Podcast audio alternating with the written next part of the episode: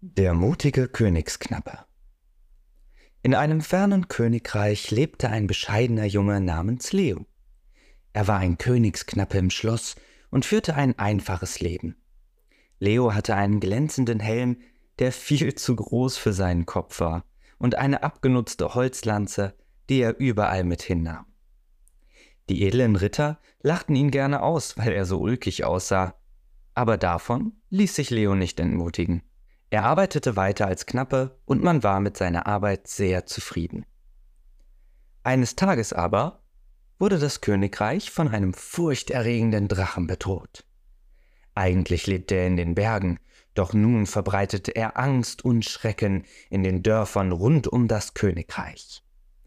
Die Menschen fürchteten sich vor den großen Drachen und baten den König um Hilfe. Dieser schickte seine mutigsten und tapfersten Soldaten aus, um den Drachen zu besiegen. Doch einer nach dem anderen war erfolglos. Denn kaum dass sie den Drachen sahen, fürchteten sie sich so sehr, dass sie wieder zum Schloss ritten. Leo hatte sich das Schauspiel Tag für Tag mit angesehen und fasste sich ein Herz. Es kann doch nicht sein, dass dieser Drache immer noch herumfliegt und den Leuten Angst macht. Und wenn er wusste, dass er nicht so stark wie die Ritter des Königs war, Tapfer, das war er allemal. Schließlich musste doch jemand das Richtige tun und diesem Ungeheuer das Handwerk legen. Leo begann damit, die Menschen im Dorf um Rat zu fragen. Er hörte den Geschichten der Ältesten zu, lauschte den Weisheiten der Bauern und erfuhr von den Sorgen der Kinder. Er erkannte, dass der Drache nicht nur Angst und Schrecken verbreitete, sondern auch die Kornfelder mit seinem Feuer verbrannte. So hatten die Menschen bald gar nichts mehr zu essen. Mit schlotternden Knien machte sich Leo auf den Weg in die Berge, um den Drachen zu treffen. Als er den Drachen erreichte, war er vor Angst und Aufregung fast ohnmächtig. Aber dann erinnerte er sich an die Geschichten und Ratschläge, die er von den Dorfbewohnern gehört hatte, an ihre Sorgen und ihre Angst. Daraufhin erwachte sein Mut, und er hatte den Willen, die netten Menschen zu retten. Am Berg angekommen, stellte sich Leo dem Drachen in den Weg. Groß und furchteinflößend wie er war, lachte er laut auf und sagte Haha, jetzt schickt der König schon einen kleinen Knappen. Haben seine edlen Ritter etwa die Hosen voll? Leo sah ihn wütend an und rief ihm entgegen Nun pass mal gut auf, du zu groß geratene Klapperschlange.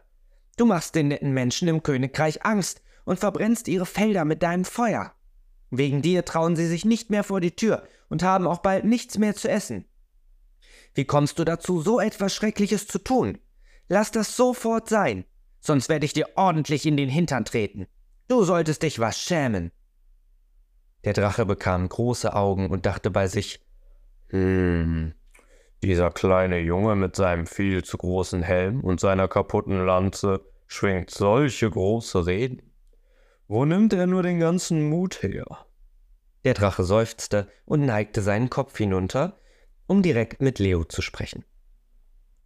Noch nie hat sich mir jemand entgegengestellt, der so mutig war wie du. In all meinen vielen Jahren auf der Erde habe ich so etwas noch nie erlebt. Deine Worte berühren mein Herz, und ich sage dir, ich werde dir helfen, aber nur unter einer Bedingung.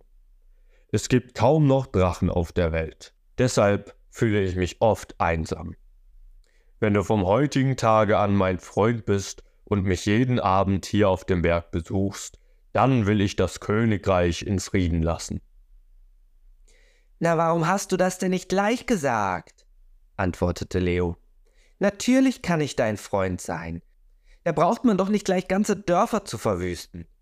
Gib mir nur einen Zahn von dir als Beweis für den König, dass nun Frieden eingekehrt ist. Der Drache freute sich sehr und wackelte sofort so lang an einem seiner Eckzähne herum, dass er ausfiel. Zum Glück wachsen Drachenzähne immer nach, dachte er bei sich. Leo nahm den Zahn und kehrte zurück ins Königreich. Als Held feierten ihn die Bewohner und begleiteten ihn zum König ins Schloss. Noch immer trug er seinen viel zu großen Helm und seine Holzlanze, als er auf dem König traf. Er wusste, dass es nicht auf die Rüstung ankommt, sondern auf das, was im Herzen eines Menschen ist. Er hatte bewiesen, dass Mut und Güte mächtiger sind als jede Waffe.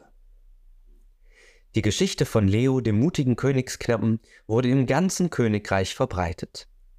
Sie erinnerte die Menschen daran, dass wahre Größe im Herzen liegt und dass selbst der Bescheidenste Großes vollbringen kann, wenn er den Mut hat, für das Richtige einzutreten.